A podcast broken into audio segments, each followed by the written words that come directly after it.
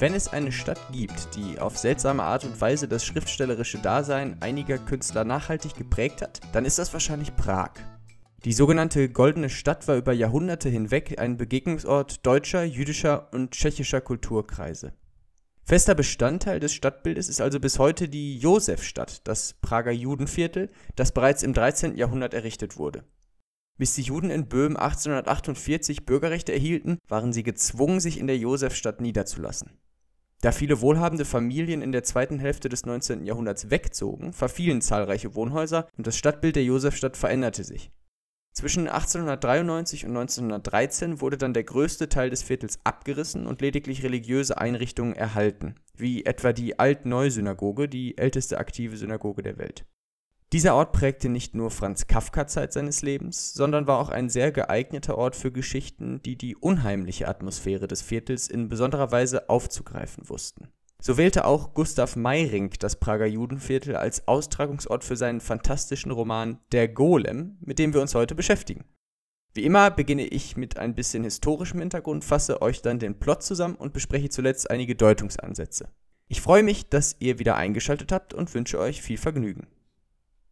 Der Golem zählt zur sogenannten Fantastik, einem Genre, für das die deutsche Literatur berühmt und berüchtigt ist. Schon der amerikanische Dichter Edgar Allan Poe fühlte sich 1839 bemüßigt, einem Gedichtband vorzuschieben, das Entsetzen sei keine allein deutsche, sondern eine seelische Angelegenheit und so auch er dazu in der Lage, dazu zu schreiben. Entsprechend war auch der Golem zum Zeitpunkt seiner Veröffentlichung ein Kassenschlager.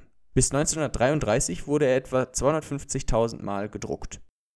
Im Gegensatz zur heute sehr beliebten Fantasy, die gewissermaßen das Sonderbare zur Normalität erhebt, wir denken da etwa an Herr der Ringe, wechseln sich in der fantastischen Literatur vermeintliche Realität und das Unheimliche, das Traumhafte und das Bizarre ab.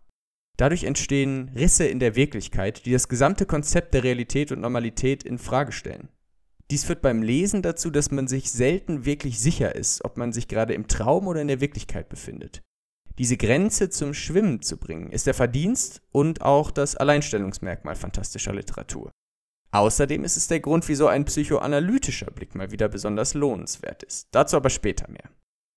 Zunächst will ich euch noch mit ein paar biografischen Anmerkungen belasten. Gustav Meyring führte ein ziemlich abwechslungsreiches Leben, wie es bei Schriftstellern ja nicht selten der Fall ist. Als uneheliches Kind einer Schauspielerin und eines Staatsministers musste der junge Gustav seine Mutter Tante nennen. Das sind sicherlich großartige Voraussetzungen für ein sorgenfreies Heranwachsen. An der Prager Handelsakademie machte Meiring seinen Abschluss und eröffnete ein Bank- und Wechselgeschäft namens Meyer, so Meirings gebürtiger Name, den er jedoch ändern ließ, und Morgenstern.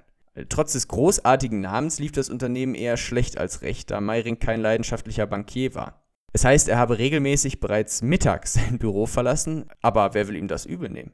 Weniger amüsant ist ein Selbstmordversuch im Jahre 1891, der jedoch durch Meyrings erste okkulte Offenbarungserfahrung verhindert wird.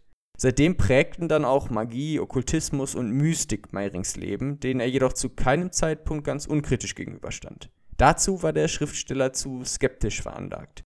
Und diese angeborene Skepsis machte Meiring in der Folge zu einem hervorragenden Satiriker, einer Profession, die seiner Schriftstellerei voranging, ihm vermutlich auch seinen Lebensunterhalt einbrachte und ihm zudem als Grundlage für seine späteren Arbeiten diente. Meyrings Roman Der Golem basiert vor allem auf einer intensiven Beschäftigung mit der jüdischen Mystik. Im Golem geht es Meyring allem Anschein nach zwar nicht darum, diese authentisch wiederzugeben, aber sie dient als Hintergrund für die Entfaltung des Plots. Dieser entwickelt sich, wie eingangs erwähnt, im Prager Judenviertel zum Ende des 19. Jahrhunderts und bevor wir uns an die Deutung des Romans wagen, fasse ich euch möglichst kurz zusammen, was darin geschieht. Ich muss euch allerdings um ein bisschen Geduld bitten. Wie angedeutet lebt die fantastische Literatur von den Sprüngen zwischen Traum und Textrealität. Entsprechend ist es gar nicht so trivial, einen Schuh aus dem Ganzen zu machen. Der Ich-Erzähler Athanasius Pernat zeichnet gleich zu Beginn ein sehr düsteres Bild des Prager Judenviertels. Dunkle Höfe, schmutzige Straßen, altes Eisengerümpel, das an Mauern lehnt, Prädikat quälend eintönig. Die moralische Verfasstheit des Viertels entspricht diesem Aussehen. 14-jährige Mädchen bieten sich dem gesetzten Herrn Pernat an, der angesichts dessen lediglich Ekel empfinden kann. Zu seiner großen Überraschung hört Pernat dann ein fröhliches Lachen und ist verwundert. Zitat, im ganzen Ghetto wohnt niemand, der fröhlich lachen könnte, Zitat Ende. Scheinbar hat sich dort ein wohlhabender Herr mit seiner Geliebten einquartiert, um ungestört sein zu können. Plötzlich fällt aber durch eine eiserne Bodentür in Pernards Wohnung eine Dame, die ganz aufgelöst darum bittet, Pernard möge sie verbergen. Beinahe im selben Moment schlägt Pernards Tür auf und der furchtbare Trödler Aaron Wassertrum blickt mit wilder Neugier grinsend herein. Was genau dessen Intention ist, erfahren wir zu diesem Zeitpunkt noch nicht. Nun steht außerdem auch bereits eine andere Person in Pernards Wohnung und wir machen, Spoiler Alert, denn das ist an diesem Punkt noch gar nicht klar, erstmalig die Bekanntschaft des Golems. Dieser greift in seine Tasche, nimmt ein Buch heraus und blättert zu einem Kapitel mit der Überschrift Ibur, der sogenannten Seelenschwängerung. Pernat, der Gemmenschneider ist, also Edelsteine bearbeitet, wie im Englischen Gem, und außerdem Antiquitäten aller Art ausbessert, soll das Buch reparieren, so erschließt sich ihm aus dem Traum oder aus der Realität, man weiß es nicht. Während sich Pernat das Buch also genauer anschauen will, beginnt er zu lesen und verfällt erneut in einen traumähnlichen Zustand. Das Buch beginnt zu ihm zu sprechen und zeigt ihm symbolhafte Szenen tanzender Frauen, die an ihm vorbeiziehen. Bernhard sieht viele merkwürdige Dinge, bis er das Buch schließlich durchgelesen hat. Er beschreibt die Leseerfahrungen, als hätte er in seinem Gehirn, nicht im Buche geblättert. Alles, was darin beschrieben war, hatte er bereits in sich getragen, lediglich vergessen. Dieses Motiv des Erinnerns unbewusster Inhalte begegnet uns im Roman wiederholt und wir werfen da später nochmal einen genaueren Blick drauf. Bernhard wacht also aus seinem Trance-Zustand auf und wie im gesamten Roman bleibt der Leser einigermaßen im Unklaren, ob Bernhard nun wacht oder träumt. Auch an die Person, die Pernat das Buch gebracht hatte, kann er sich nicht erinnern. Also beschließt Pernat vor die Tür zu gehen und den Gang der Person bis in seine Wohnung nachzuahmen. Dabei merkt er, dass seine Muskeln sich zu erinnern scheinen. Als ob seine Glieder nicht mehr ihm gehörten, geht Pernat die Treppe zu seiner Wohnung hinauf und bemerkt, Zitat, ganz deutlich wusste ich, so ist er. Zitat Ende. Pernald reagiert schockiert. Zitat. Grausen und Entsetzen schüttelten mich. Mein Herz raste zum Zerspringen und ich fühlte, gespenstische Finger, die soeben noch in meinem Gehirn herumgetastet, haben von mir abgelassen. Zitat Ende. Als der Schrecken von Pernard ablässt, begreift er, dass es sich bei der Person um ein Negativ seiner eigenen Person handelt, also sein Doppelgänger. Im folgenden Kapitel lernen wir den Studenten Charusek kennen. Dieser fristet trotz seiner herausragenden Intelligenz ein ärmliches Leben im Prager Judenviertel. Während Pernat und Charusek gemeinsam einen Regenguss abwarten, denkt Pernat an die Sage des Golem. Diesen künstlichen Menschen aus Lehm schuf einst ein Rabbi und schob ihm ein magisches Zahlenwort hinter die Zähne. Nur wenn dieses geheime Wort aus seinem Mund genommen wurde, erstarrte der Golem. Pernat sinniert, ob nicht im Grunde die meisten Menschen auch wie Automaten lebten. Charusek gibt ihm recht und die beiden beginnen über den Trödler Aaron Wassertrum und seinen Sohn Dr. Vassori zu sprechen. Dr. Vassori hatte sich als Spezialist zur Heilung des grauen Stars einen Namen gemacht. Dabei behandelte er allerdings nicht nur diejenigen Patienten, die wirklich krank waren, sondern auch solche, die es nur zu sein glaubten. Jede Behandlung erforderte einen Einschnitt in die Hornhaut. Im 19. Jahrhundert war diese Augenoperation namens Iridektomie weit verbreitet und führte bei den Patienten zu starken Einschränkungen im Sehvermögen. Um seinen Ruf zu stärken und den verzweifelten Patienten das Geld aus der Tasche zu ziehen, führte Dr. Vassori also viele dieser unnötigen Operationen durch, bis der Student Charusek ihm das Handwerk legte. Mithilfe eines Dr. Savioli reichte Charusek das Beweismaterial an die Staatsanwaltschaft, schob zuvor jedoch unbemerkt Dr. Vassori eine kleine Ampulle mit Gift zu, mit der er sich das Leben nahm. Nun will der Trödler Aaron Wassertrum den Tod seines Sohnes rächen und ist deshalb Dr. Savioli auf den Spuren. Der Leser erfährt, dass derselbe Dr. Savioli derjenige ist, der das Zimmer mit seiner Geliebten in Pernards Haus gemietet hat. Pernard erschrickt, da er nun versteht, weshalb der listige Wassertrum in seine Wohnung blicken wollte. Bei einem Abend im Gasthaus mit seinen Freunden erzählt Pernard dem gebildeten Marionettenspieler Zwag von seiner Golem-Episode. Zwag erläutert, der Golem sei ein Wesen aus einer Sage, jedoch nur so lange, bis er eines Tages wieder in den Gassen des Prager Judenviertels auftaucht. Der Ursprung reiche wohl bis ins 17. Jahrhundert zurück. Der Golem sei von einem Rabbi erschaffen worden, um diesem bei der Arbeit zur Hand zu gehen und die Glocken der Synagoge zu läuten. Als der Rabbi eines Tages vergisst, dem Golem das Siegel aus dem Mund zu entfernen, sei dieser in eine Tobsucht verfallen, in der Dunkelheit durch die Gassen gerast und habe alles kurz und klein geschlagen, was ihm in die Quere kam. Der Rabbi konnte den Golem einfangen und mit dem Zettel vernichten. Heute sei lediglich eine zwerghafte Lehmfigur in der alten Neusynagoge vom Golem übrig. Zwag ist aber sicher, dass der Golem nach wie vor periodisch, etwa alle 33 Jahre, übrigens wie in der Serie Dark, sein Unwesen im Judenviertel treibt. Im weiteren Verlauf des Gesprächs stellt sich heraus, dass auch Zwag bereits dem Golem begegnet war.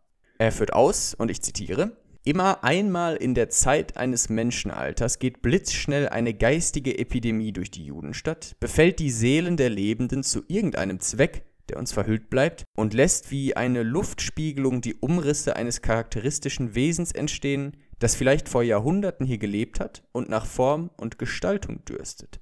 Vielleicht ist es mitten unter uns, Stunde für Stunde, und wir nehmen es nicht wahr. Hören wir doch auch den Ton einer schwirrenden Stimmgabel nicht, bevor sie das Holz berührt und es mitschwingen macht. Zitat Ende. Alle Menschen, die dem Golem im Judenviertel begegnet waren, beschreiben dieselbe Erfahrung. Sie hätten gespürt, der Golem sei ein Abbild ihrer eigenen Person gewesen.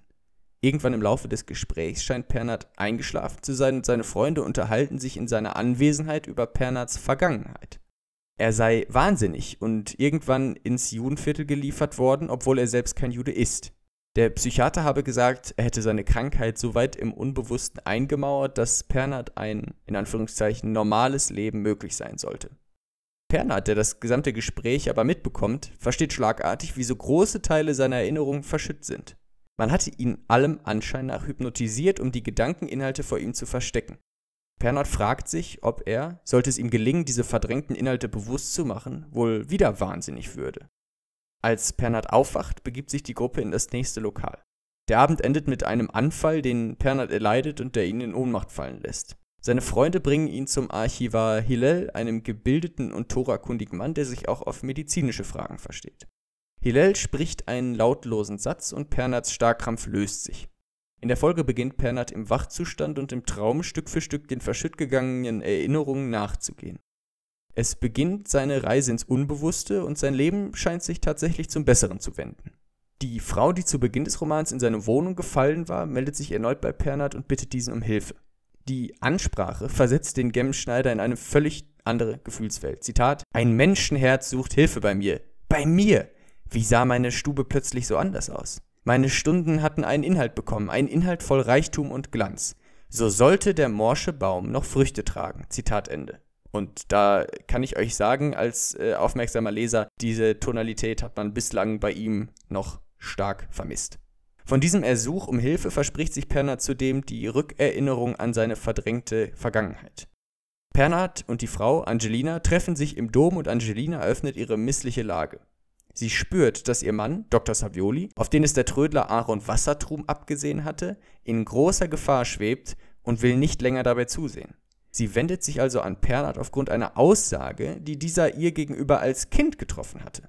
Als sie noch klein war, hatte Pernat zu ihr gesagt, sie möge an ihn denken, wenn sie einmal im Leben nicht mehr ein noch auswisse. Als Angelina diese Kindheitsepisode schildert, kann Pernat sich plötzlich erinnern. Pernat begreift, dass er diese Szene verdrängt hatte, da ihn zu der Zeit eine Liebe übermannt hatte, die für sein Herz zu stark gewesen war. Wie er sich ausdrückt, Zitat, die Nacht des Irrsinns war damals der Balsam für meinen wunden Geist geworden. Zitat Ende. Nun aber gewinnt Pernat Stück für Stück die Erinnerung an sein vergangenes Leben zurück. Diese Entwicklung im Plot wird dann aber jäh durch einen Mord unterbrochen. Der Freimaurer Zottmann, der mit einem 14-jährigen Mädchen aus dem Ghetto zu schlafen pflegte, wurde tot aufgefunden und die Tat mit dem Golem in Verbindung gebracht.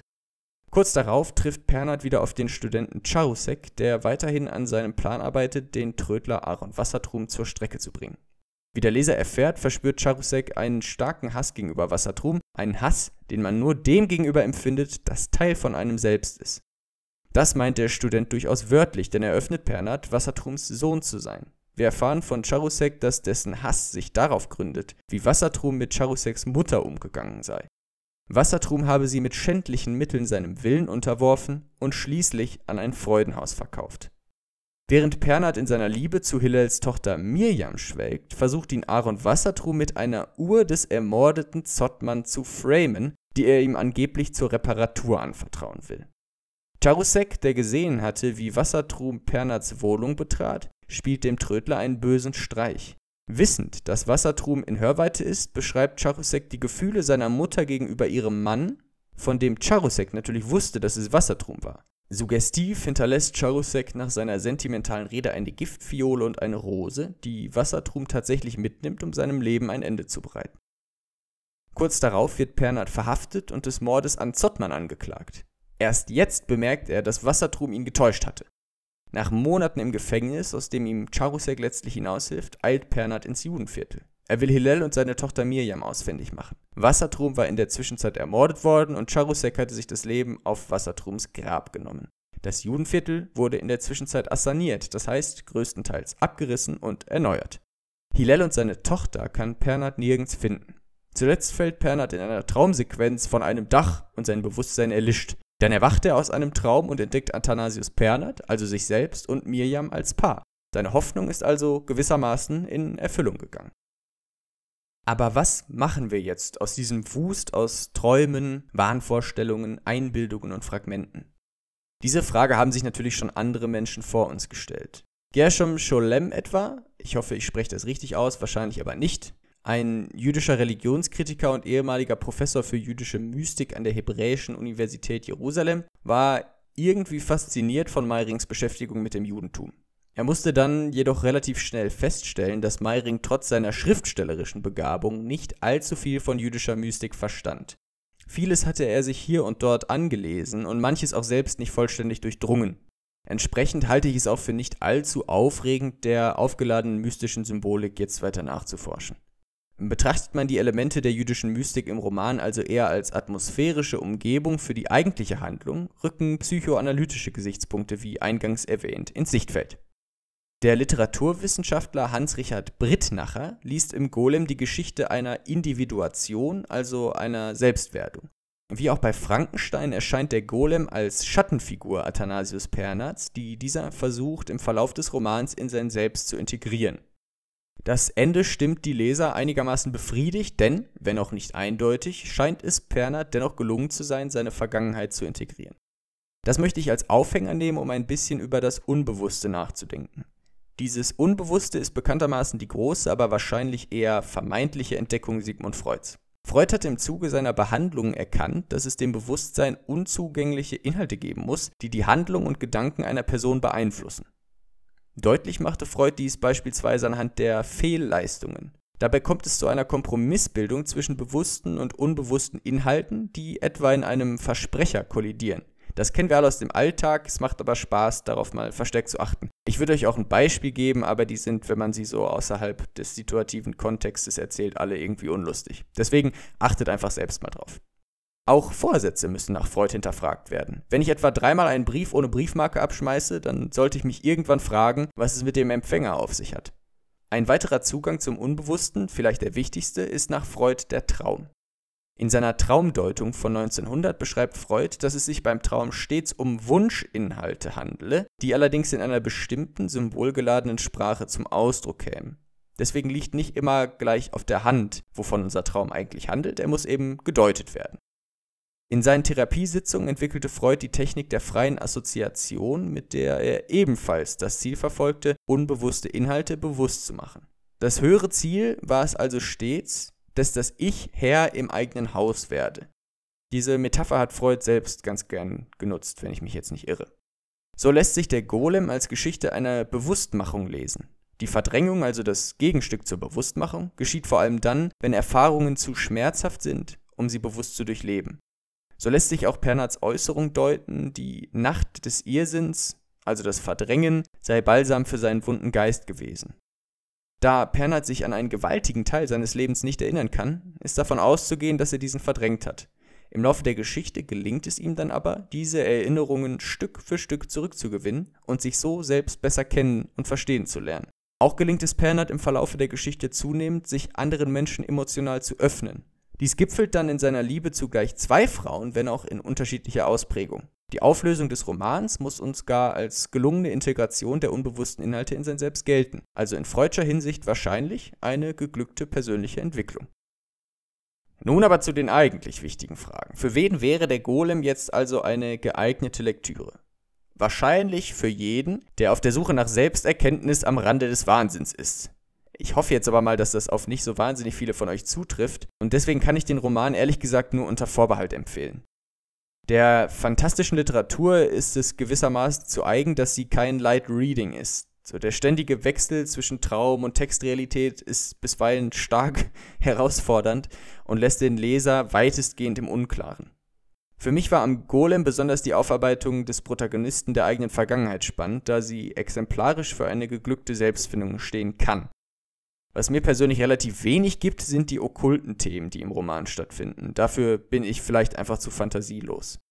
Die jüdische Mystik ist definitiv ein spannendes Thema, aber eher entmutigend, dass echte Autoritären wie Gershom Scholem in Meiring scheinbar eher einen Marktschreier sahen.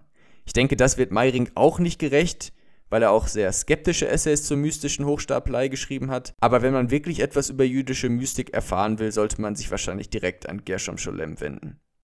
Interessant ist es wiederum, den Okkultismus im Golem als Zeitgeist zu betrachten. In meinen Augen beschreibt sich hier ganz spannend das historische und ideengeschichtliche Aufeinandertreffen der aufkeimenden Psychologie und der Mystik auf der anderen Seite. Wenn euch das Thema interessiert, dann lohnt sich vielleicht auch mal auf Netflix die Serie Freud anzuschauen. Da überlappen sich diese verschiedenen Themen nämlich in gewisser Hinsicht auch.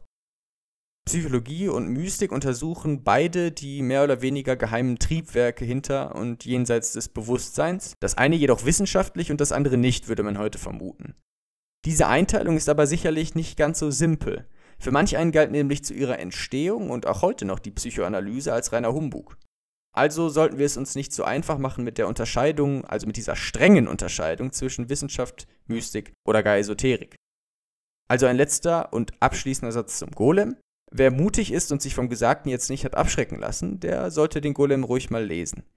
Falls ihr euch dazu entscheidet, kann ich eine Ausgabe des Marix Verlags empfehlen, die 2014 Marco Frenschkowski herausgegeben hat. Der gibt da auch ganz spannende Hintergrundinformationen zu Textentstehung, zur Biografie und zur Deutung des Texts. Mir wurde übrigens nahegelegt zu betonen, dass ich in keiner Verbindung zu den Verlagen stehe, deren Ausgaben ich euch empfehle, also nehmt das an dieser Stelle bitte nochmal zur Kenntnis. Außerdem habe ich noch eine winzige Ankündigung in eigener Sache. Wenn ihr mögt, könnt ihr mich nämlich jetzt per Mail erreichen unter info at tldr-literatur.de. Also info at tldr-literatur.de. Schreibt mir da gerne eure Anregungen, Buchempfehlungen, aber auch Träume, Wünsche, Gedanken, ganz egal. Ich lese mir auf jeden Fall alles aufmerksam durch und beantworte jede freundliche Mail. Damit habt ihr dann auch die heutige Episode wieder überstanden und ich bedanke mich bei euch ganz herzlich. Bis zum nächsten Mal. Ciao.